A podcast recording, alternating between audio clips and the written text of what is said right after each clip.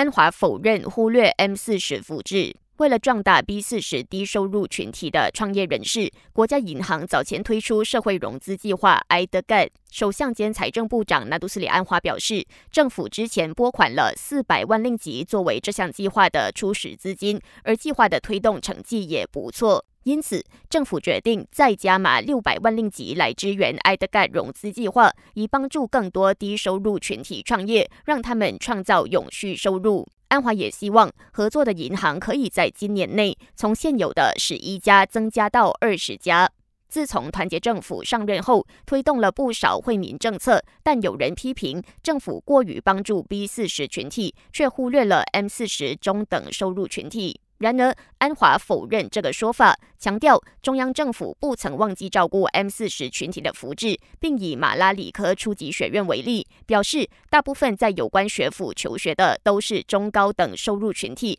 真正受惠的低收入群体其实只占百分之一到百分之二。正在开车的你，请记得不要超速。警方从昨天开始展开大规模取缔行动，在全国联邦道路和高速公路的一些关键位置抓拍超速车辆。全国警察调查及执法部副总监纳杜莫哈默纳兹里向每日新闻透露，在行动的第一天，警方就已经发出了超过八千七百张罚单。这些罚单会以邮寄的方式寄给车主，每张罚单一律三百令吉。感谢收听，我是资琪。